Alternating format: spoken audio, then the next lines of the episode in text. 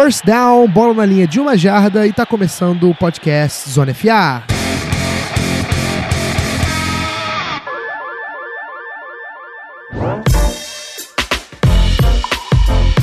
É isso aí, meus amigos. Bom, pra acalmar as pessoas que se assustaram no início, sim, sou eu, Guilherme Beltrão, pagando de host pela primeira vez na minha vida. E tô aqui para apresentar nosso querido Zona FA, nosso podcast Zona FA, para falar do recap do draft da AFC, a gente, eu e Rafão, gravamos o podcast da NFC na segunda-feira. A gente tá gravando numa quarta. É, então, se você quiser acompanhar como é que foi as escolhas da NFC, você procura aí no feed, é, procura nossas redes sociais. A gente divulgou é, o podcast. E eu tô aqui com dois convidados super especiais para falar sobre o draft e as escolhas de cada time da AFC o primeiro deles é um velho conhecido, infelizmente amigo meu há muitos anos, que eu tenho o desprazer de apresentar nesse momento. Boa noite, Pedro Pinto.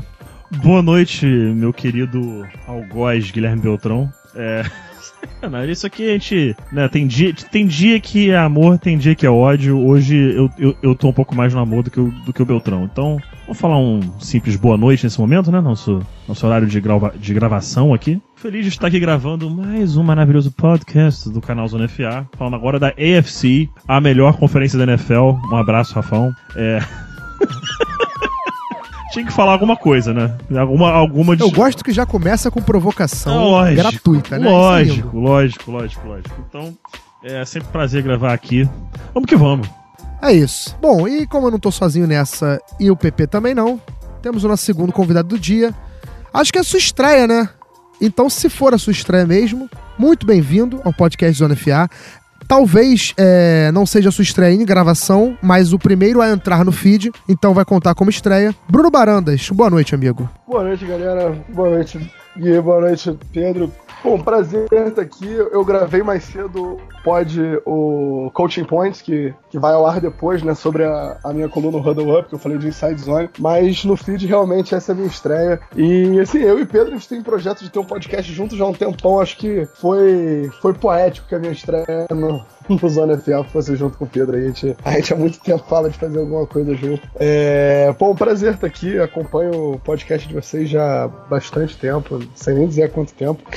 É, a gente sempre se inspirou muito no modelo que vocês fazem as coisas para tentar fazer lá o, o, Do Your Job, né, no podcast que eu tenho com o, o Celo Aragão do, do Futebol sobre o Patriots. E vai ser um prazer estar aqui hoje com, com vocês.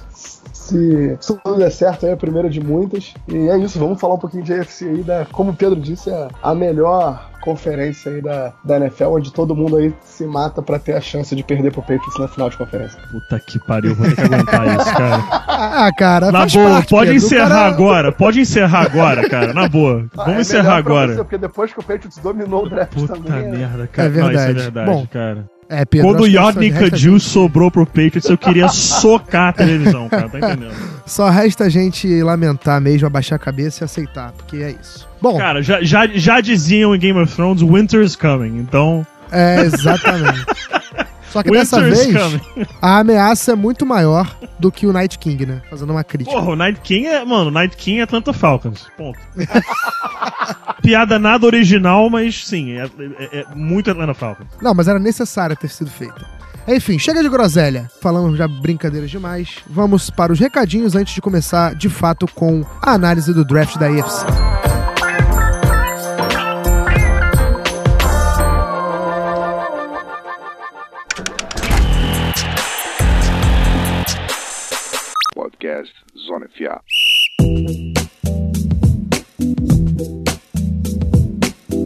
Você sabia que o Zona FA tem um clube de assinaturas? Cara, tô me sentindo no rádio fazendo isso. Olha, que emocionante. Se você é fã do programa e quer nos ajudar financeiramente, é só acessar o picpay.me barra canal Zona FA. Aí você dá uma olhada nos tipos de incentivo que você pode dar pra gente. A gente tem vários planos que variam na faixa de preço. O que encaixar melhor no seu orçamento, você colabora com a gente. Você ainda tem acesso a textos exclusivos. É, vai entrar no nosso grupo de debate no WhatsApp, né? O Locker Room, onde a gente fala constantemente de NFL e outras baboseiras, além de várias fotos de, de comidas maravilhosas maravilhosas para deixar você com fome em horas realmente necessárias. Enfim, uma série de outros benefícios que só quem é assinante do Zona FA tem direito. Agora, se você tiver apertado de grana, não puder colaborar de forma financeira, a gente não tem problema com isso. A gente quer apenas que você usufrua do nosso conteúdo, compartilhe o, seu, o conteúdo nosso É, aprenda e debata com a gente, com seus amigos. E você pode fazer isso também, é, além de debater, você pode também avaliar a gente com cinco estrelas no iTunes. Vai lá no iTunes, avalia a gente, é, comenta sobre o nosso podcast, diz o que você acha. Uma opinião sincera, pode falar que o Pedro é um idiota, pode falar que o Beltrão só fala besteira, pode falar várias coisas da gente, só que a gente quer o seu comentário sincero e honesto. É, e ajuda a gente a divulgar, compartilha nosso podcast. A gente tá no Spotify, a gente chegou no Deezer, olha que maravilha. Sou eu dando a notícia, musiquinha que o Gui vai botar na edição.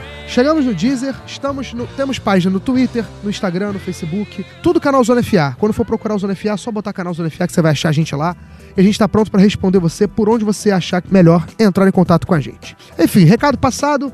Agora finalmente vamos ao que interessa, que é o bloco único sobre o recap da AFC no draft.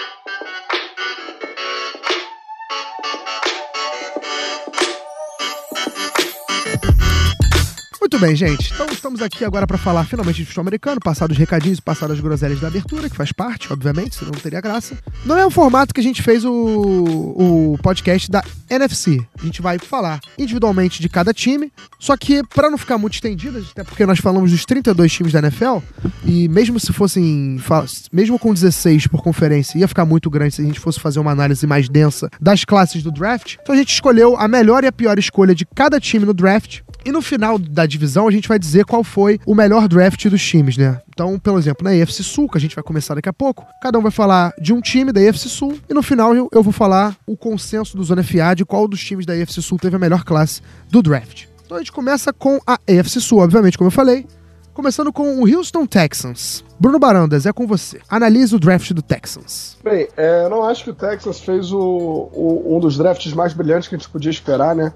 É, gostei muito da pick do, do Carreiro Warren, Tyrande, no terceiro round. É, cru ainda, não, não, não traz o impacto que jogadores do primeiro round, como Noah Fant, por exemplo, traria, mas muita habilidade atlética ali. Acho que é um jogador que pode se desenvolver bem, pode cair bem nesse ataque é, do Texans, um ataque que se movimenta bastante com com Deshaun Watson. É, acho que pode ser uma pique de valor alto aí. Muito interessante a decisão do front office do, do Houston de estar buscando esse, esse talento atlético aí para complementar o ataque, dar ajuda para o Deshaun Watson.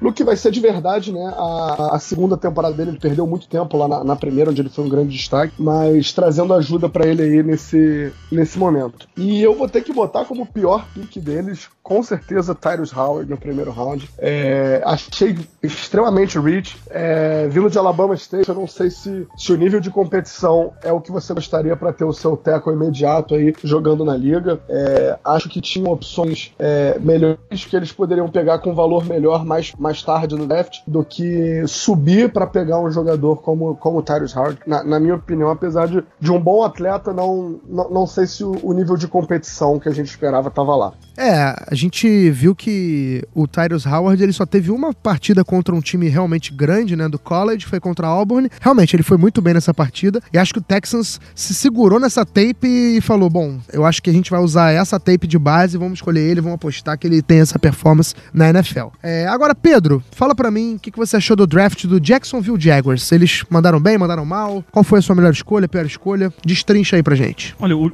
o draft do Jacksonville Jaguars, pelo menos ali no primeiro dia e no início do segundo dia, me lembrou muito aquele ano que sobrou o Miles Jack na segunda rodada. Um jogador que era talento top 5 de draft, é, tinha uma lesão de joelho, muitos, especu- é, muitos especulavam que é, a carreira dele poderia ser bastante curta devido ao problema no joelho. Mas ele tá até agora ali, titular absoluto no, no Jaguars, jogando muito bem. E foi escolha de início de segundo round. E o Jaguars fez isso, né? Na primeira rodada ficou tranquilo, de boa, na escolha número 7 geral. Deixou o Josh Allen cair no colo deles, um dos melhores edge rushers do draft. Mas a melhor escolha pra mim do Jaguars foi o Jawan Taylor no início da segunda rodada. Outro jogador que especulam que a carreira dele pode ser curta, que ele tem problemas graves com o joelho. Mas um jogador que certamente era um talento top 15 no draft conseguiram na, número- na escolha número 35 geral geral. Então, na minha opinião aí, um steal do Jaguars no início do segundo dia, conseguem um excelente run blocker, ele já é um plug and play guy, vai começar dia 1 como titular de right tackle. Mas uma escolha que eu não gostei foi Josh Oliver. Né, na terceira rodada, escolha número 69 geral, um jogador que é especulado por muitos, uma escolha de terceiro dia do draft, talvez ali para quinta rodada já seria um lugar bom para saída do Josh Oliver, um cara que é, é um athlete, né, um atleta, 6'5", 250 libras,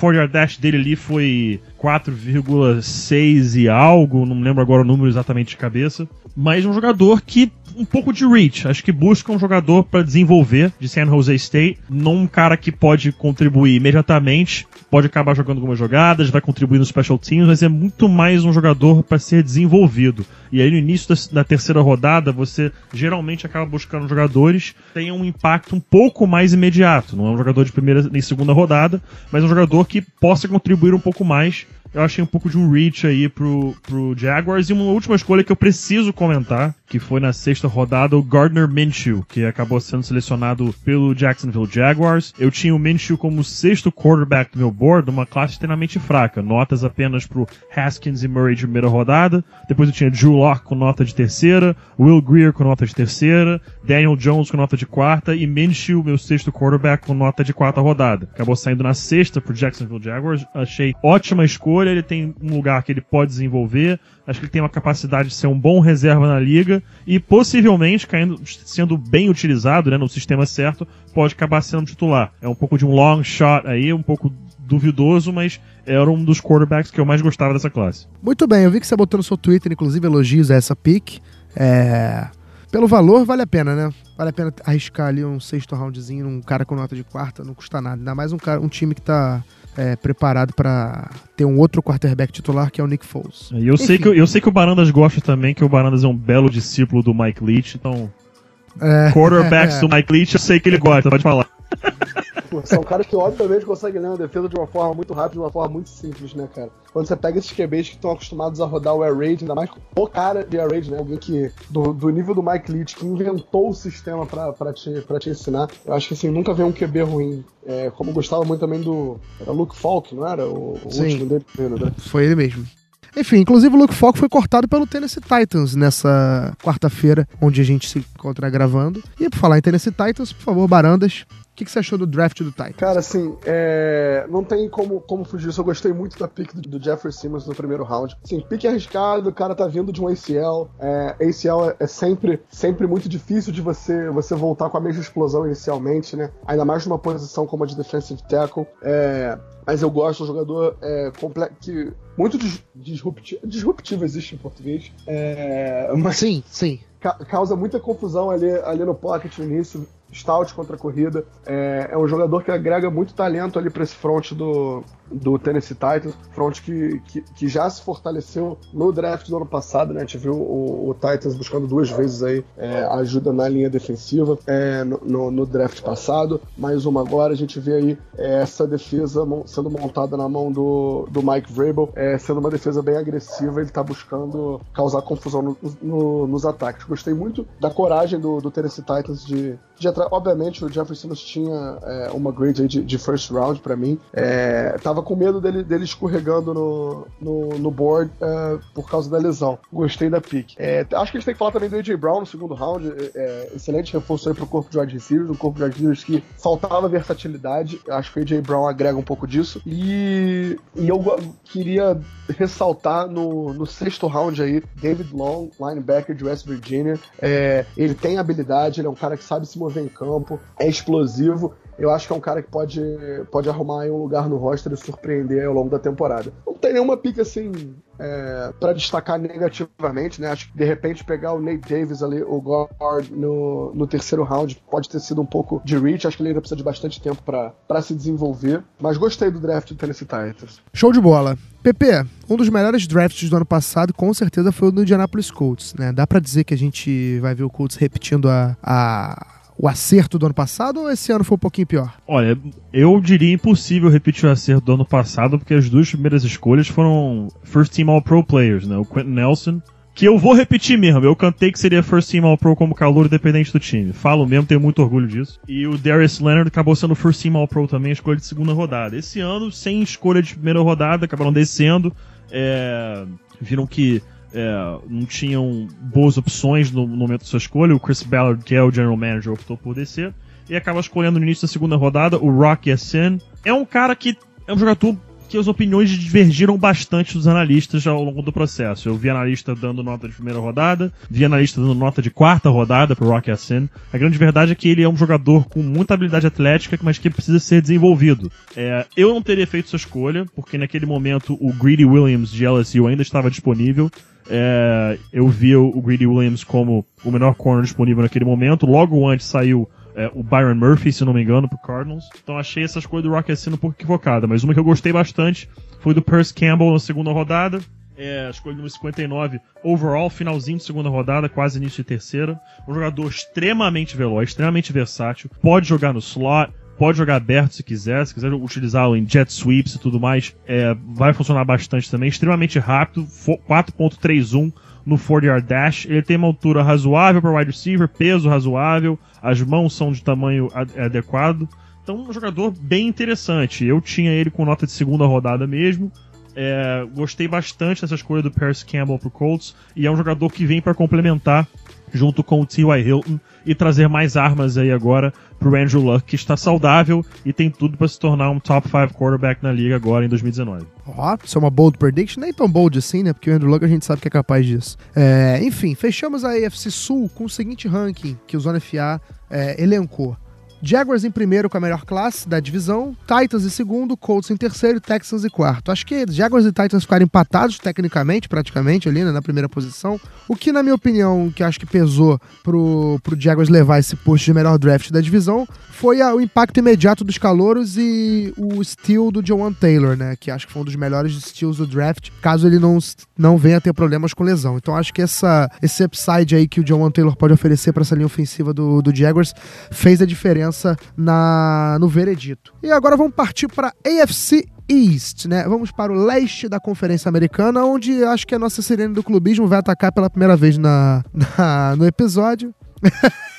Bom, eu acho que vou deixar logo o Barandas falar do Patriots para ele destrinchar esse draft e acredito ele que ele ficou bem satisfeito com o time dele no recrutamento de 2019, não é isso? Grande vencedor da liga no ano passado, grande vencedor do draft esse. É, New England para mim sai com uma das classes mais fortes dessa, de, desse draft, né, em 2019. É, acredito que tenha sido falado isso lá no, no da NFC, ainda não tive como assistir, mas junto com o Redskins para mim foram os dois times que, que mandaram muito bem aí. É, no primeiro round o Patriots adicionando aqui o Harry, excelente jogador, um wide que traz um mismatch que, que o Patriots vinha precisando, né? Uma 50-50 ball. É, é, um cara que não cria separação com velocidade, mas tem um bom route running, sabe usar o seu corpo e é extremamente dominante nessa bola disputada. É, acho que a gente vai ver o Tom Brady brincando bastante aí. A gente tá vendo o Belichick indo num caminho né, oposto ao que todo mundo vinha dizendo, que o Patriots precisava é, trazer um Tyrande para suprir o Rob Gronkowski. A gente tá vendo aí o Patriots trocando os Tyrands que tem e indo para um ataque mais é, wide-cêntrico, né? Se a gente puder dizer assim. É, gostei muito da pick do Nakil Harry, é, mas Pedro aí socando parede, batendo a cabeça no concreto no dia do draft. A gente tem que falar da pick de Yorni Kajus, no última pick do terceiro round, o grande steal do draft do Patriots aí. Kajus para mim era o segundo tackle é, do meu board, é, vinha aí com o problema da lesão que, que ocorreu aí no, no, no processo pré-draft. É, isso deixou a galera preocupada, ele foi escorregando. Cai na mão de um time como o Patriots que tem uma OL é, bem estabelecida, não tem a necessidade de que é, ele jogue nesse momento, então vai ter tempo para se desenvolver, para voltar da lesão. É, um cara com braços longos aí, móvel, busca bons ângulos, que pode, pode ser um, um grande fator nessa, nessa linha ofensiva do Patriots é, pro futuro. É, gostei muito da pick do Chase Winovich, para mim outro estilo do Patriots, um jogador que traz uma energia contagiante para quem viu aí o All or Nothing de Michigan na Amazon. Excelente, excelente jogador, excelente presença de vestiário, um líder, é um jogador que traz um astral bom, é, muito explosivo, bom contra o jogo corrido, mas é, faz o melhor dele é, no jogo aéreo, numa defesa que tinha Rashan Gary, tinha Melvin Bush, era um cara que ainda se destacava. É, então, gostei gostei bastante. Assim, sinceramente, eu não tenho muito para criticar o Patriots nesse draft. Acho que as piques é, mais pro final foram piques de valor. É, o Ken Webster no sétimo round foi um jogador que me chamou a atenção, joga com uma grande fisicalidade, né? O Mr. Irrelevant desse draft. Se tiver que criticar alguém, eu vou falar um pouco do Juju Warren Williams, no corner, no segundo round, que o Patriots subiu para buscar.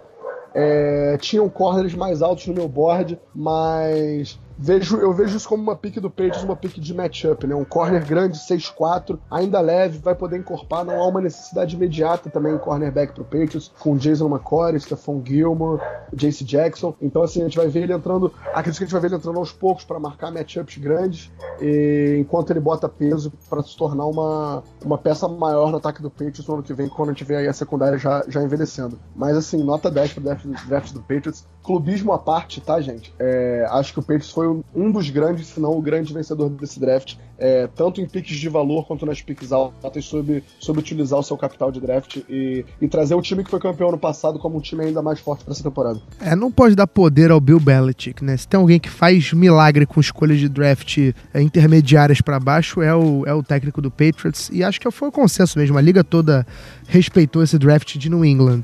E Pedro, um time que também fez um splashzinho no draft, mas nem, nem, não só também por escolhas e também por trocas, foi o Miami Dolphins, né? O que, que você achou do draft de Miami? Uma das melhores classes do ano também. A AFC East, como um todo, escolheu muito bem nesse draft, conseguindo ali o Christian Wilkins na primeira rodada, um jogador que acabou sobrando ali pro, pro Miami Dolphins. É, ficaram muito bem ali na 13 terceira escolha geral, aguardando sobrar alguém de qualidade, conseguiram o Christian Wilkins, pode jogar basicamente em todas as posições da linha defensiva, vai jogar provavelmente ali no interior de three tech, é, é o provável que ele jogue, mas se necessário pode quebrar um galho de edge rush ou até de nose tackle.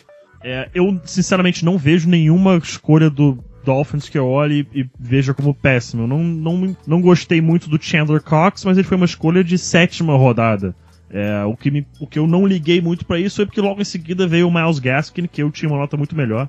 Já no ano passado eu gostava muito do, do Miles Gaskin. É, ele acabou não saindo, evidente, no ano passado.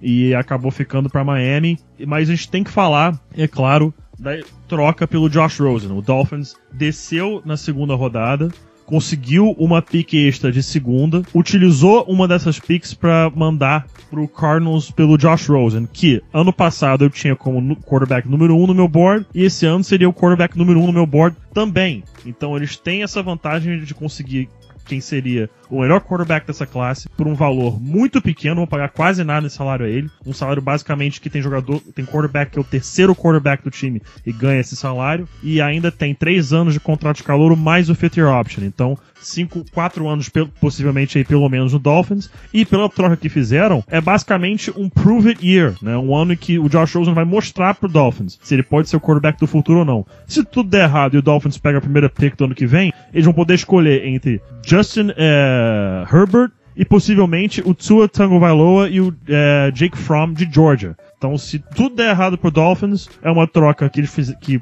não tem nenhum dinheiro garantido amarrado ao Rosen, fiz, mandaram um second round pick que eles já ganharam de volta para o ano que vem, então no fim não estão sacrificando absolutamente nada. E aí um, um detalhezinho interessante pra gente falar, que o pessoal deve ter visto, mas agora na AFC East é o Tom Brady contra a classe de quarterbacks de 2018. Josh Allen, Josh Rosen e, oh rapaz, até falei o nome aqui, Sam Darnold. Sam Darnold, Sam Darnold com o New York Jets. Então são três moleques draftados em 2018 contra o menino de 42 anos que é Tom Brady eu acho que o ponto que você levantou do, do, do, da opção de quinto ano é o que faz o, grande valor dessa troca. É, por uma pick de segundo round, o Dolphins. Uma pick de segundo round que acabou saindo de graça, né? É, se você for ver as trocas, dá ao Dolphins o, o melhor QB da classe, é, com quatro anos de, com três anos de controle total do salário dele, é, e, no, e a opção de quinto ano, que agora seria de quarto ano, né? Na, na, em relação ao Dolphins. É, então, assim, o grande valor nessa, nessa troca aí, o Dolphins fez um belíssimo trabalho reforçando e mantendo seu capital, tanto financeiro quanto, quanto de draft. Muito bem, então falamos do Patriots, falamos do Dolphins, falta falar de Bills e Jets. Vamos começar pelo time de Buffalo. Baronas, o que, que você achou do draft de, do Bills? O time mandou bem, o time mandou mal. Foi um dos times também muito badalado, né? Depois que terminou a, a, o draft, muita gente elogiou bastante o draft do Bills. Você concorda? Cara, eu acho que o Bills fez um excelente draft, né? É, foi um dos times que eu, que eu avaliei melhor. É, gostei muito da pick do Ed Oliver no, no first round. É, não tinha. Não acho que houve nem muita discussão em relação a essa pick. É, é, um jogador completo, um jogador que vai, vai, vai ser stout contra a corrida, vai trazer desconforto pro pocket adversário, é, tem a versatilidade de poder ser jogado para dentro aí numa situação de terceira descida. Acho que ele é o pass rush ideal que está buscando. Numa divisão onde você viu o Peixes dominar tanto as trincheiras no ano passado, é, com, a, com a linha ofensiva, é, você vê tanto o Jets, que o Pedro vai falar já já, quanto o Bill se reforçando nesse quesito de pass rush, de poder é, ser mais efetivo é, contra a linha do Patriots, que, que vem dominando tanto. É, gostei do Bills é, fazer double dip de, de, trincheira no segundo round, né? Pegando o, o, Corey, o Corey Ford, uh, offensive tackle, é, jogador físico, acho que é, traz muito valor. Acho que a gente vê o Bills tentando se reforçar na direção certa, nas trincheiras que, que vinha sendo um problema pro Bills, né? Pass rush era uma grande carência, linha ofensiva era uma grande carência, e a gente vendo aí a franquia se movendo na direção certa para se tornar mais competitivo numa divisão onde todo mundo vem, vem vem sofrendo perdas constantes, né? Não que isso vá mudar alguma coisa, a gente sabe que o Patriots vai continuar dominando aí por mais uns 37 anos e, uns trocados. É, gostei do draft do Bills, acho que bota o time na direção certa.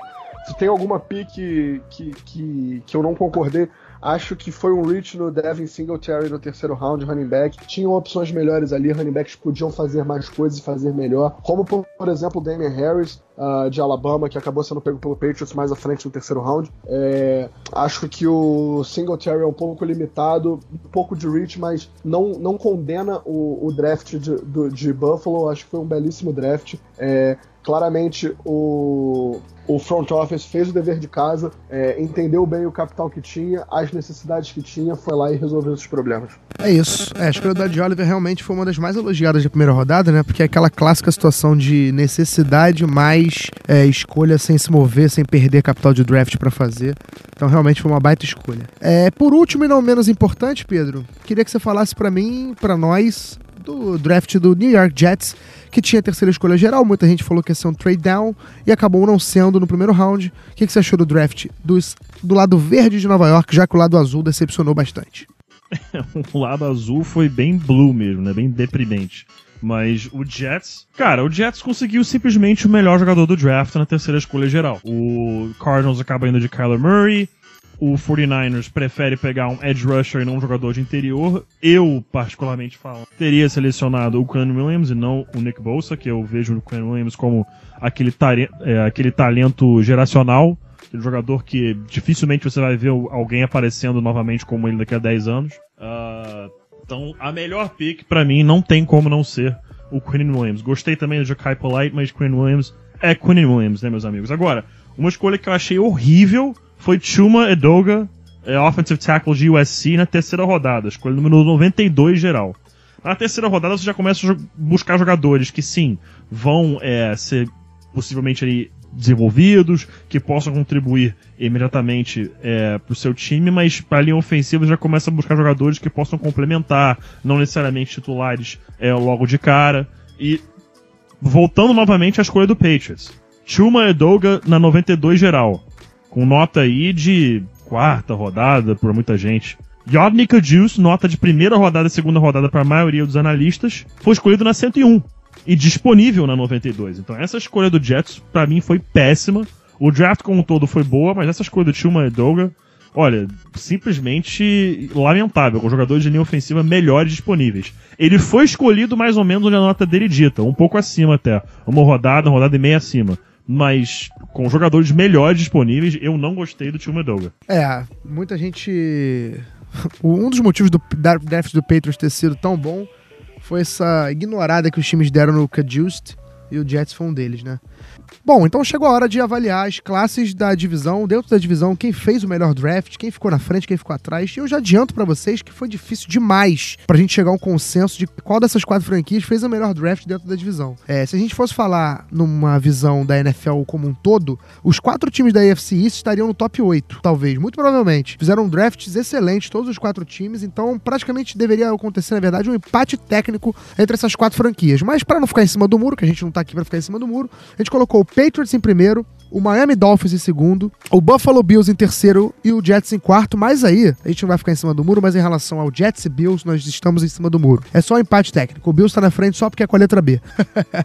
e é exatamente isso. Para não ter problema, ficou o Bills na frente do Jets com a letra B, porque o draft foi muito equivalente. Os dois, os quatro times, mas especificamente esses dois, fizeram é, um recrutamento muito bom. E agora a gente vai partir para AFC West uma divisão que era prometida para ser uma das mais ferozes da liga nos últimos anos. É, até foi por um tempinho, mas deu uma caída recentemente. Promete voltar com tudo, né? Tem o Raiders agora com salary cap, um time novo praticamente. É, o Broncos, a gente vai falar um pouquinho do draft do Broncos, mas também ajudou muito ao Broncos retomar um pouco o protagonismo. O Chargers e o Chiefs, que já tiveram uma temporada passada muito boa. E a gente começa então falando do Kansas City Chiefs com Pedro Pinto. O que você achou do draft dos atuais campeões da divisão e do MVP da temporada? Olha, a classe do Chiefs como um todo, é, isso não é sendo clubista, não me agradou. É, alguns reaches foram feitos aí, principalmente o Nicole Hardman, wide receiver na segunda rodada de Georgia, número, escolha número 56 geral. Eu entendo que é um jogador que possa estar vindo para substituir o Tyreek Hill, que acredito que na opinião de todo mundo aqui não merece mais um segundo do nome dele ser citado. Acredito que essa tenha sido a última vez que eu citei o nome dele nesse podcast. Vamos, vamos partir desse ponto aí. Acredito que tenha vindo para suprir é, a falta do camisa 10 do Chiefs, mas é um belíssimo de um reach ali no final da segunda rodada. No momento que saiu essa escolha, tudo bem, ele chega para fazer uma função nesse ataque. Mas alguém que poderia fazer essa função, Paris Campbell ainda estava disponível, jogadores que não tem o mesmo estilo, mas estavam mais altos no board. J.J. Arcega-Whiteside, que saiu na escolha seguinte. D.K. Metcalf, que saiu no final da, da segunda rodada pro Seattle Seahawks, estava disponível ainda. O Riley Ridley, saindo na quarta rodada, que para mim tinha nota de final de primeira, início de segunda. Então eu achei uma péssima, péssima, péssima escolha mesmo é, por parte do Chiefs. Ah, interessante mesmo acaba sendo o Juan Thornhill de Virginia, também escolha de segunda rodada, na escolha número 63 geral. É um jogador que pode fazer múltiplas funções ali na secundária, então é um jogador que chega para complementar esse defensive backfield do Kansas City Chiefs. Na primeira escolha ali do Miko Hardman, eu sinceramente fiquei coçando a cabeça para entender de onde eles avaliaram tão bem o wide receiver de Georgia. É, acho que o Pepe falou, ele tá concorda em gênero, número e grau, acho que o Chiefs enfraqueceu um pouquinho seu elenco depois do draft, juntamente com a perda do inominável, que o PP já falou o nome, eu não vou dar mais atenção a ele depois do, do que aconteceu. Vamos agora para um dos times que eu falei anteriormente, um dos mais badalados dessa off-season, né? O Oakland Raiders, que adicionou o Antonio Brown, contratou mais um bando de gente, tem um técnico que ainda é novo, né? O John Gruden, tá, vai para seu segundo ano, finalmente é, agora para dar mais a cara dele pro time e tem uma, tinha uma pressão danada no Raiders pra esse draft, porque o Raiders tinha escolha de primeira rodada dar com pau, né? Eram três escolhas de primeira rodada, eram muitas escolhas que o Raiders tinha para fazer. E para você, Barandas, você acha que o Raiders conseguiu aproveitar esse caminhão de escolhas na troca do Khalil Mack? Ou o, draft do Raiders foi um pouco decepcionante? Olha, o Raiders chega com muito capital nesse draft, né? chega com muito espaço para acertar. É... E acho que ele falha com, com a sua torcida, com o seu elenco logo na primeira pick que faz, né? Acho um puta reach no Clelly Farrell. É... Não vi a bola nele para isso tudo, para sair na pick número 4. É... Gostaria de ter visto aí outros defensores, até edge rushers que você poderia ter, é, que iam impactar mais a defesa. Acho que a gente viu aí um desespero de tentar trazer alguém como para suprir a falta que o Khalil Mack fez nessa temporada. Acho que foi uma pick precipitada e não me agradou. Dito isso, foi o ponto do, do draft do Oakland Raiders que eu não gostei. Acho que gostei muito da pick do Josh Jacobs no, na pick 24, tá? Um running back punitivo, grande, forte. Ele, ele traz todos os elementos que você gostaria para o seu ataque. É, com a perda do. com a aposentadoria agora do, do Marshall Lynch, a gente vê aí o, o backfield do Raiders continuando forte, né? Apesar dos reportes de hoje aí de Marshall Lynch topar voltar se Oakland quisesse, mas enfim, gostei muito da pick de Josh Jacobs. É, acho que a terceira pick no primeiro round é, do Jonathan Abram, safety de Mississippi State. Gostei muito da pick, acho que é um jogador que automaticamente torna a defesa do Oakland Raiders melhor, torna uma, uma defesa com mais velocidade, uma defesa que vai limitar mais aí nos ataques, é, ataques fortes na, na AFC West, né? Como é o ataque do Chiefs, liderado pelo Patrick Mahomes, o ataque do Chargers, é, liderado pelo Philip Rivers. É, não tanto do Broncos, desculpa, Pedro. É, mas. mais ataques fortes e o Raiders vem se reforçando para isso. Né? É, gostei muito da pick do, do Isaiah Johnson, é, cornerback da Universidade de Houston, no quarto round, cornerback rápido, correu aí um 4-4 no, no combine, no 4 dash. 6-2, um corner alto, pronto para brigar com os matchups. É, eu e Pedro, a gente sempre conversou muito que a gente vai ver uma NFL cada vez com corners maiores. A gente sempre tinha aquela conversa de que o Malcolm Butler, a gente falava muito do peito que o Malcolm Butler não era um cornerback de elite, não era um cornerback número um justamente por isso. Por mais que fosse um jogador talentoso, faltava é, altura. Obrigado. Eu acho que o Raiders traz, é, é, traz um corner nesse modelo da nova NFL, uma NFL defendendo grandes armas ofensivas, com corner alto e com velocidade no, no Isaiah Johnson. E por fim, eu acho que assim, uma pick que eu queria muito ter visto no meu time, no Patriots. É, no quinto round, eles pegam Hunter Renfro, uh, slot receiver de, de Clemson. É um jogador que sabe trabalhar muito meio do campo, um jogador ágil, perigoso com a bola nas mãos. Não vai te impressionar com a, com, com a velocidade, com sendo uma deep track, mas vemos muito bem ele trabalhando no campo, fazendo, movendo as correntes, com um slot no mesmo modelo de Cole Beasley, Daniel Mendola, é, jogadores é, com esse perfil. Então acho que o Raiders acabou sendo um vencedor nesse draft, saiu com um time melhor do que entrou mas eu tenho que dar uma, uma nota negativa, né? Porque você não pode cagar no pau com a pica número 4 do draft, simplesmente não pode. E eu só queria dizer, o Barandas mostrou perfeitamente que você pode ser torcedor do Patriots e admitir que o Malcolm Butler não é um shutdown corner e um corner 1 na liga. exato. E que ele é um matchup corner. Pelo amor de Deus. Eu já falei isso aqui e fui chamado de Patriot hater por causa disso. E eu falei, gente, eu só tô falando um fato. Ele é um excelente não, corner, mas ele é um Ninguém matchup é mais corner. clubista que eu. Malcolm Butler é um Sim. bom corner, mas não, não é um corner de elite. O Stephon Gilmore foi um puta upgrade. Sim, do- e a gente falou isso, eu lembro que a gente debateu isso, falou que isso foi um upgrade absurdo pro Patriots, o Stephon Gilmore. Eu lembro da gente conversando isso. É, exatamente. Isso aí é nego que quer causar. Não aguenta ouvir umas verdades, né? é, enfim, em relação ao Clarence Farrell, só pra dar um complemento também, é, o Mike Mayock, né, foi o primeiro draft dele como GM, que não é GM, né, mas enfim, do, do Raiders, é, ele... Quando ele fez a ligação pro Clarence Farrell, ele fala algo que acho que foi determinante na escolha dele, que ele queria leadership, ele queria liderança no vestiário, é o que o Clarence Farrell vai entregar. É, e assim, a gente tá falando isso, as críticas feitas a- ao draft do Raiders, é, principalmente essa escolha, mas a gente provavelmente vai ver um Clarence Farrell até produtivo nos primeiros anos, no- principalmente no seu primeiro ano de calor, o que não vai o que não significa que a gente não que a gente vai mudar de opinião em relação à, escolha, né? Porque ele é um jogador muito talentoso, só que não valeria a pena escolher na altura que escolheu, né? Nota de primeira rodada, mas não de quarta escolha geral do draft, só isso. Ah, eu acho que assim, você sempre tem que bater palma pra quando você para quando um time drafta por liderança, quando você quer um bom exemplo, um, um- um- alguém a ser seguido no vestiário. Mas quando você é muito maneiro quando você pega aquele safety que ninguém conhece no, no segundo round, no terceiro round, mas quando você chega na pique número 4 do draft, você não pode estar buscando só liderança, sabe? Obviamente o Clarence Farrell é um jogador talentoso, mas a gente tinha um draft aí lotado de edge rushers, lotado de, de jogadores de linha defensiva muito mais explosivos que ele, é, e quando você tá numa posição tão, tão, tão, tão favorável no draft, você espera algo mais impactante. E se eles trocam, se eles descem no primeiro round, eles ainda conseguiriam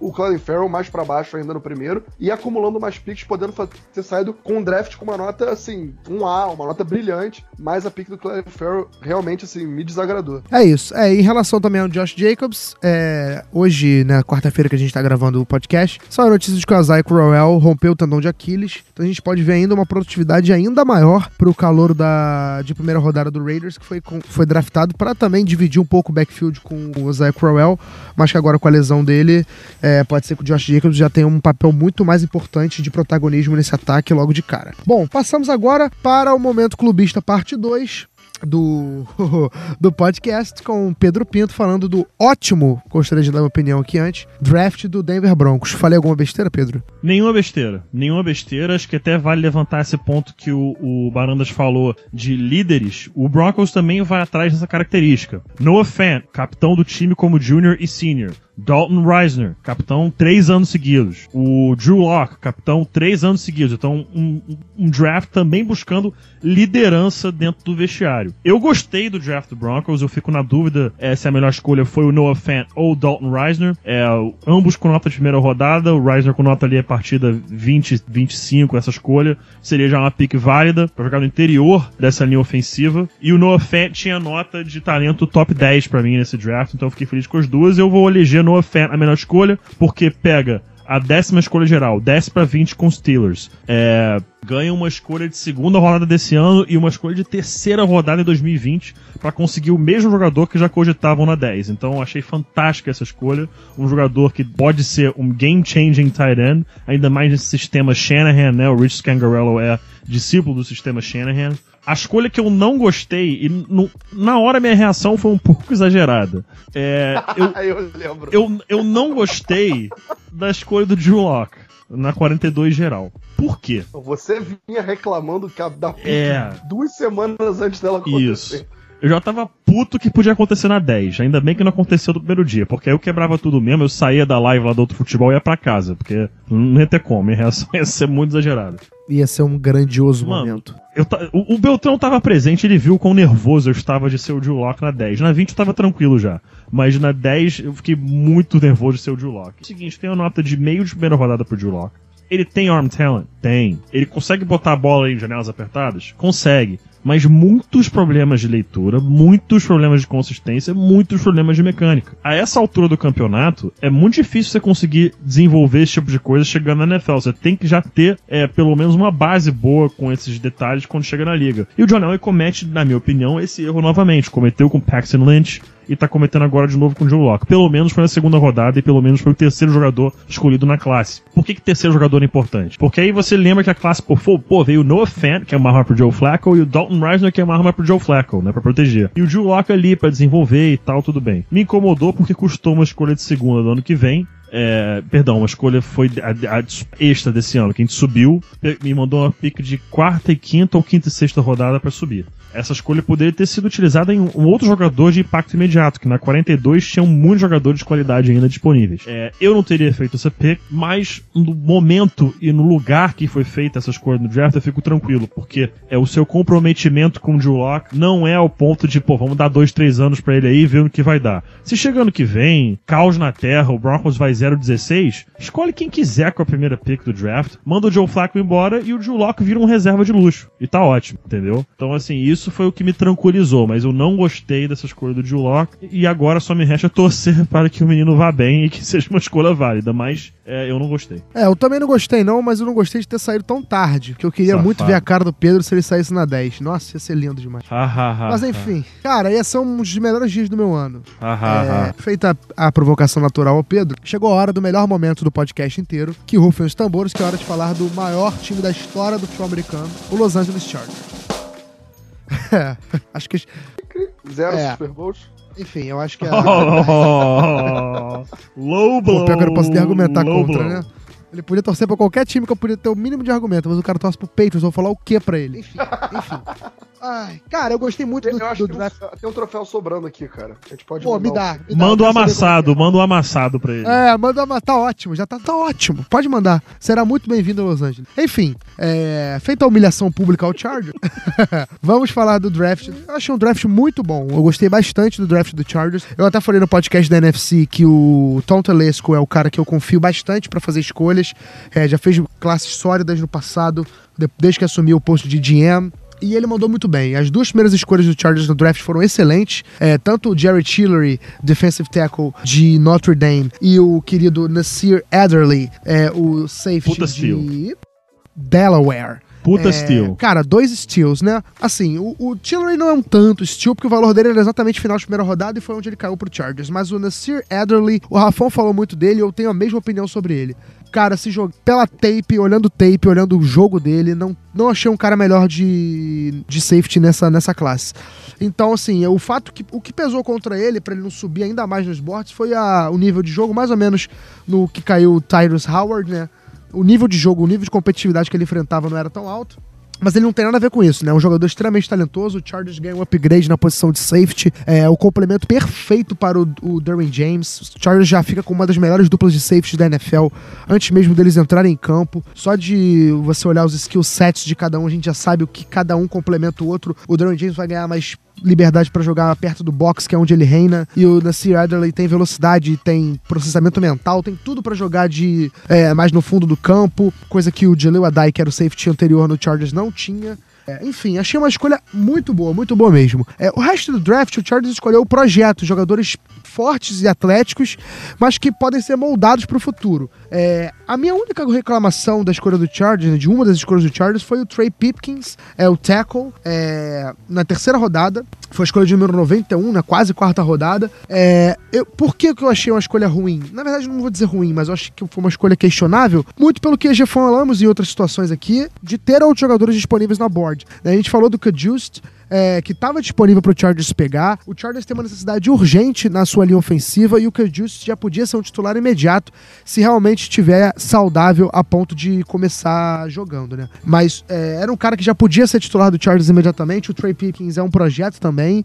É um cara que foi muito bem no, no, no combine, né? No, no, no, seu, nas suas avaliações é, individuais mas que não é um cara que tem potencial para ser starter day one. É, então acho que o Chargers poderia ter feito uma escolha um pouco mais, entre aspas, segura, apesar de saber que não era uma escolha segura pelo problema de lesão do Kajust. Mas eu acredito que é, não deva ser alguma coisa muito, muito grave assim. E então fico aqui um gostinho amargo por não ter escolhido um cara um pouco mais preparado para ajudar de imediato o Chargers, né? Que tem o Philip Rivers envelhecendo, já perto do seu fim de carreira. É, e precisa. O Chargers, linha ofensiva do Chargers ano passado, apesar do ataque ter ido bem, não foi uma linha ofensiva de qualidade foi uma linha ofensiva com vários problemas, então esperavam um Chargers um pouco mais agressivo para consertar esse problema. É, de qualquer forma, a nota que eu dou pro, pro draft do Chargers é ótima. Eu gostei bastante, acho que essas duas primeiras escolhas, principalmente, têm capacidade de ajudar de cara essa defesa, é, que vai ficar ainda melhor e mais temida.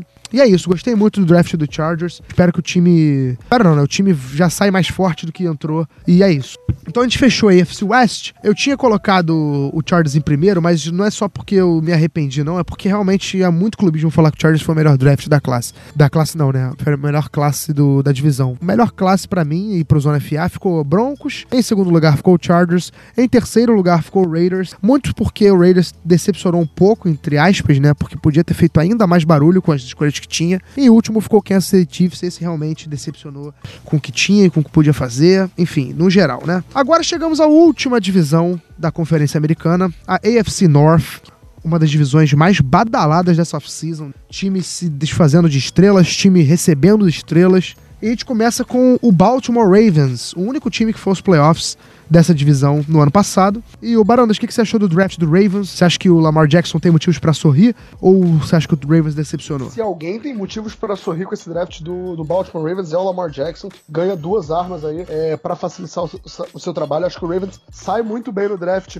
com o Marquise Brown. Marquise Brown que tá indo pro seu terceiro Heisman Winner quarterback em três anos seguidos foi em foi com o em Oklahoma com o Baker Mayfield, depois com o, o Kyler Murray e agora com o Lamar Jackson. É, terceiro Risman Trophy winner quarterback para ele em três anos. É, eu acho, eu me arrisco a dizer que ninguém fez isso antes. É, zero confiabilidade na minha, na minha análise aí, mas é, acho que pode se dizer isso. Belíssima pick para começar o draft, um wide receiver versátil, vai ajudar muito o Lamar Jackson no, no seu segundo ano. É, melhor pick do draft para mim, para eles, Miles Bo, uh, Boykin no terceiro round. Você bota aí um grande alvo pro Lamar Jackson, então assim, um ataque que tinha pouquíssima é, ajuda aérea no ano passado, agora traz a versatilidade do, do Marquise Brown, o, a altura e o mismatch físico do Miles Boykin, poder ter essa bola 50-50 é, aí, aí, no alto. É, é um cara cru ainda, mas tem aquela habilidade atlética, aquele tamanho que você simplesmente é, não ensina. É, é, acho que foi uma steal no terceiro round, acho que, que, é um cara que pode se desenvolver muito bem aí é, dentro desse ataque do Baltimore Ravens, um ataque que, que vai oscilar bastante entre o jogo corrido e o jogo aéreo. O Lamar Jackson é um, um quarterback que obviamente traz essa preocupação é, inicial no jogo terrestre, então acredito que a gente vai ver é, algum lugar abrindo a defesa aí. Quando você está atacando de tantos pontos diferentes, você tende a abrir um. Uma defesa sólida do ano passado, então acho que é um time que que, que vem bem. Gostei muito do quarto round do Justice Hill, uh, running back. É, não,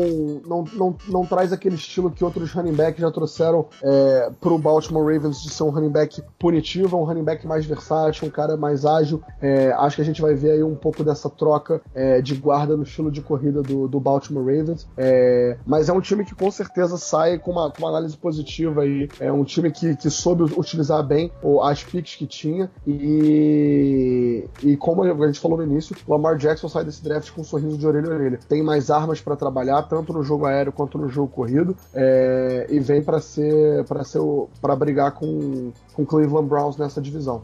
Bom, já que você introduziu o Cleveland Browns, PP, Cleveland Browns foi o time do, an do momento. É o time do momento, né? Não foi, não. É o time do momento. E o Browns tá na hype de todo mundo, né? Todo fã de NFL tá na hype do Browns. Eu quero saber de você, você acha que o Browns confirmou as expectativas, manteve a hype depois do draft ou poderia ter sido melhor, foi decepcionante? O que, você achou do draft do nosso Brownzão? Manteve, manteve. Inclusive, eu até cheguei a falar em algum momento inicial off-season. Vou tentando meu, que meu palpite é que até o final do contrato de calouro do Baker Mayfield, incluindo o, o fifth year option, o Browns joga em um Super Bowl até o final do contrato de calor dele. É um palpite meu. Uou. É, não sei se vai ser esse ano, se vai ser no ano que vem, enfim, a gente tá indo para os próximos quatro. Ainda tem mais quatro anos aí. Bold e meu palpite é que dentro desses quatro anos o Browns joga em um Super Bowl. Sim, é bold, mas eu tô, eu tô muito confiante com o que estão construindo lá em Cleveland, Ohio. E eu, eu gostei bastante desse draft também. Greedy Williams, um steal pra mim na 46 é, mandar até um, um, salve aqui, porque mereceu. O Henrique Bulho cantou no dia anterior que ele tava. Ele, aquele palpite, né, famoso palpite, achava que o Greedy Williams cairia pra segunda rodada e passaria ali para meio da segunda rodada ainda por cima. E acabou acertando. É, eu duvidava que o Greedy Williams cairia tanto, eu gostei bastante dele. Tudo bem que não é um cara tão físico, mas gostei da pick. Gostei demais também de Mac Wilson na quinta rodada de Alabama. Eu sei que o grande amigo David Chodini lá do On The Clock tinha nota de primeira rodada no Mac Wilson mas os problemas de consistência dele, até coisa, questão de possivelmente extra-campo, então da pessoa que ele é, é, tinha muitas opiniões divergentes com relação a ele aí. Eu não tenho um grande nome que me incomode aí do Cleveland Browns. Eu fico mais curioso do Sion Takitaki, linebacker de BYU. É, eu não vi tape dele, não encontrei muito tape dele, acho que eu cheguei a ver pouquíssima coisa, então não tenho uma opinião formada. Então eu fico, fica mais para mim um questionamento com relação ao Takitaki do que é uma avaliação por si só. Fico curioso de ver o que, que ele vai contribuir. Escolha de terceira rodada número 80 geral do draft, mas no, no geral, como todos os jogadores do Browns, é, dois steals aí para mim, Greedy Williams e Mac Wilson, e o resto aparentemente selecionado mais, a, mais ou menos onde estavam projetados. Então gostei bastante aí do draft é, de Cleveland. Então Cleveland manteve a, a hype, a, uma bold prediction e tanto essa do Super Bowl, hein, Pedro? Uma pena que não vai se confirmar, porque o Chargers vai ganhar os próximos quatro Super Bowls. Ok. Tá, desculpa, eu tô muito clubista é, hoje. Me perdoa, me perdoa. Ai, né? né? Foi um pouco longe demais, né? Tá, vamos retomar o prumo aqui então. Voltando para a AFC North, o draft do Cincinnati Bengals. Bruno Barandas, o Bengals, o Pedro fez uma bold prediction também que o Bengals ia atrás de quarterback. Nossa, quebrei, não foi cara. atrás de quarterback. É, mas enfim, o que, que você achou do draft do Bengals? Eu acho que assim, caíram pra mim muitos times, né, que eu acho que fizeram bons drafts, né. É, eu tô me sentindo até repetitivo começando falando que a, que a galera draftou bem, mas é mais uma vez o caso do Bengals. Eu acho que o Bengals ele, ele abre a porteira com o Johnny Williams, uh, guard, uh, no, no, primeiro, no primeiro round. Jogador extremamente dominante. Eu diria que Johnny Williams vai ser um Pro Bowler uh, em algum momento, talvez ainda no, no rookie contract, contract dele. É, é um jogador com muito potencial dominante que a gente pode ver aí é, pegando um Pro Bowl cedo. É, gostei muito da pick do Ronell Rand, uh, defensive tackle, uh, no quarto round. Acho que foi o estilo do draft do, do Bengals. Eu não acho que ele estava sendo bem utilizado como nose tackle é, jogando pelos Sun Devils em Arizona State. É, e no, no sistema rodado no 40, do- é, 40 4-2-5 do Cincinnati Bengals, ele vai ser um jogador de mais sucesso que, que vai funcionar melhor. Nunca machuca você pegar dois backs, né? Você tem aí o Joe Mixon é um bom back, você traz dois, aí- dois caras para complementar ele no Trayvon Williams e no Rodney Anderson é, no final do draft, sem muito risco, acho que foram bo- bons moves. Eu vi muita crítica é, em cima da, da pick do Ryan Finley no quarto round, quarterback. Não vejo como, como uma pick ruim, eu acho que o Ryan Finley nunca vai ser um grande quarterback, eu acho que ele nunca vai ser um starter, mas no quarto round eu também não acho que você tá buscando um QB para ser o futuro da sua franquia. Ele pode ser, se tudo der certo, mas isso é loteria, eu acho que eles pegaram um cara que pode ser um backup de qualidade, é um time que faz isso constantemente, é o Patriots, tá sempre buscando quarterbacks no draft, caras que eles acham que pode- podem desenvolver e fazer bons backups, eu acho que, que essa pick do Ryan Finley foi voltada justamente para isso. Em momento nenhum para ser o cara que vai assumir a franquia, então não, não vejo a necessidade de, de- de toda essa crítica é, em, cima, em cima da pique do Ryan Finley. Foi, tinha talento disponível ali, eles foram atrás e, e garantiram um, um, backup sólido para a temporada. É, eu acho que foi um bom draft dele, um, um bom draft do, do, Bengals, investindo em trincheiras aí, como eu falei, no Johnny Williams e no Ronald Rand. É, acho que é um time que, que vem buscando ser mais físico, é um time que consegue isso através desse draft que fez. E não acho que, que vai brigar na divisão ainda. Né? Foi um bom draft, foi um time que está se recolocando no caminho certo, mas não acho que briga por, por playoff no, numa divisão que para mim vai ser claramente dominada por Cleveland Browns e Baltimore Ravens. É isso. Concordo de número e grau em relação aos running backs, ainda mais que o Joe Mixon sentiu claramente o peso de carregar esse ataque nas costas na última temporada, que ele foi o grande workhorse do, do Bengals em 2018. É, agora, para fechar, falando sobre o Pittsburgh Steelers. Perdeu dois skill players, que não são skill players, né? Você resumia Livion Bell e Antonio Brown skill players, eu tô completamente errado, né? É, perdeu dois dos melhores jogadores das posições de running back e wide receiver da NFL e tinha a missão de repor. E você acha que o Steelers conseguiu repor, Pedro? Ou você considera o Steelers um time enfraquecido em relação ao ano passado? Claramente enfraquecido. Claramente enfraquecido. É, fizeram um trade-up com o Broncos na 10. Muito obrigado, Steelers, para pegar o Devin Bush. É, que era aparentemente o segredo mais mal guardado aí do draft. Uh, para mim, um pouco de um reach. Não tem o Devin Bush como esse super talento que o, o Steelers acredita. Uh, Deontay Johnson, de novo, mais um wide receiver que eu achei um belíssimo de um reach, com outros jogadores ainda disponíveis. Já foi na escolha número 66 geral no draft, ali na, na terceira rodada. Benny Snell, uh, também não vi muito tape, mas do que li, um jogador que é a, é a cara do James Conner, né, o mesmo estilo do James Conner, então é um running back para é, manter o ritmo de ataque do, do Steelers quando estiver dentro de campo. E gostei também do Isaiah Bugs ali na sétima rodada, perdão, na sexta rodada, defensive tackle de Alabama. Mas as escolhas do Devin Bush eu achei um pouco de reach. É, e o Deontay Johnson também não gostei muito não. Gostei mesmo ali do uh, Benny Snell e do Isaiah Bugs. E, e, assim, é muito difícil a gente botar o Raiders para tentar substituir Le'Veon Bell e Antonio Brown, que são top 3 suas posições, respectivamente, na NFL. Então, difícil eles conseguirem suprir a falta dos dois, mas dentro do possível foi um draft ok. Não foi nada absurdo, foi um draft ok, boas escolhas, mas nada que fosse uma, aquele wow pick que você aplaude ali de pé. É, muita pressão colocar os Steelers para de cara repor dois jogadores desse calibre, né? Concordo com você. Acho que foi, acho que é um, são projetos que os Steelers precisa pensar para como repor esses caras. Não vai ser fácil. E é isso. Para fechar então, o ranking da AFC North ficou dessa maneira: é, Baltimore Ravens em primeiro, Cleveland Browns em segundo, Cincinnati Bengals em terceiro e os Pittsburgh Steelers em quarto. Lembrando que esse ranking não é sobre os times, não, tá? O ranking é sobre a classe do draft dos times, né? Não, não estamos dizendo que o Bengals é um time melhor que os Steelers. Estamos dizendo que o draft do Bengals foi um draft melhor que o dos Steelers. Enfim, acho que deu pra todo mundo entender, né? É isso, amigos. Espero que eu tenha. Não tenha atrapalhado tanto quanto eu imaginei que eu ia atrapalhar como host. É... Foi uma experiência divertida, espero nunca mais voltar. é, já que temos pessoas muito mais capacitadas do que eu para tal posto. Mas se precisar, estamos aí com o maior prazer e o maior sorriso no rosto. Agradecendo primeiramente, já que eu comecei com o Pedro no... na abertura. Agradecendo agora então ao Barandas pelo... pela companhia. Um grande abraço até a próxima, amigo.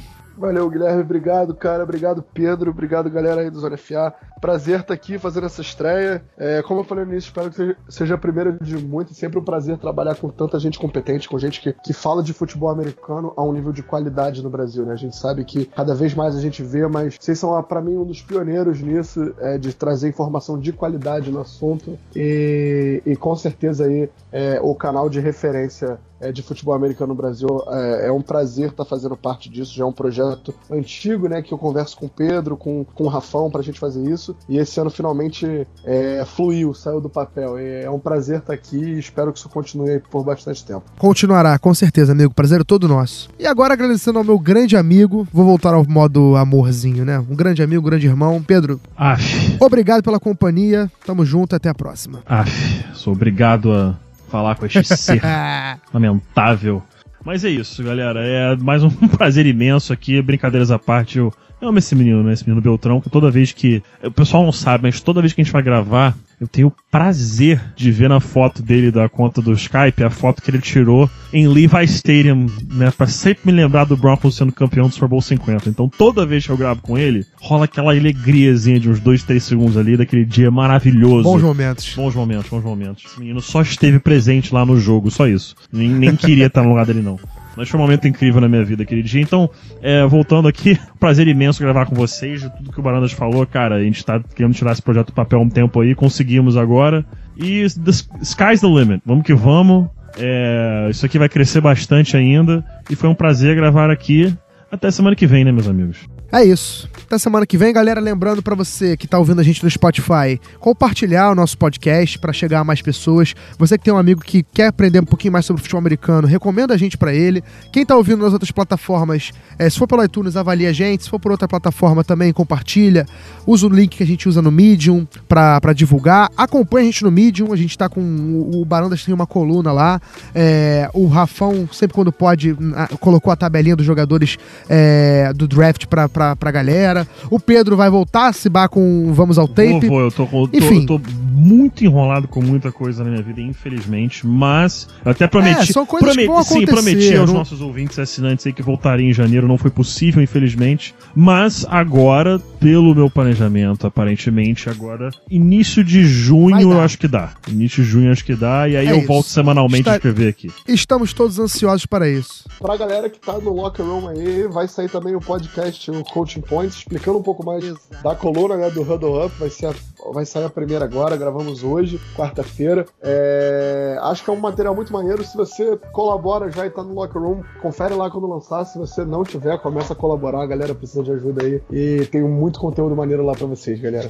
A gente tem umas ideias boas pra rolar aí, né, Barandas? É, dizer. exatamente. Não, boas. e esse podcast, esse podcast do Barandas com o Rafão vai ser aquele que pra você anotar com um papelzinho do lado tudo que estiver sendo falado. E além disso, pois é, então, aquele rapidinho, mas com muita informação. É, além disso, ainda tem uma outra novidade. Eu e o Rafão estamos também preparando, vamos pro- gravar em breve, um podcast também para os nossos assinantes, contando histórias sobre a NFL, né? Coisas que já aconteceram, temas relevantes que já passaram. Não sei qual vai ser o, tema de abertura, a gente tinha pensado em fazer pro draft, mas agora ficou um pouco ultrapassado, enfim. Vai acontecer também, então quem assinar, quem for um assinante, um, um colaborador do Zona FA, vai ter muito, muito o que comemorar, o que ter de conteúdo de NFL. É isso, galera. Fico por aqui, um grande abraço, até a próxima e valeu!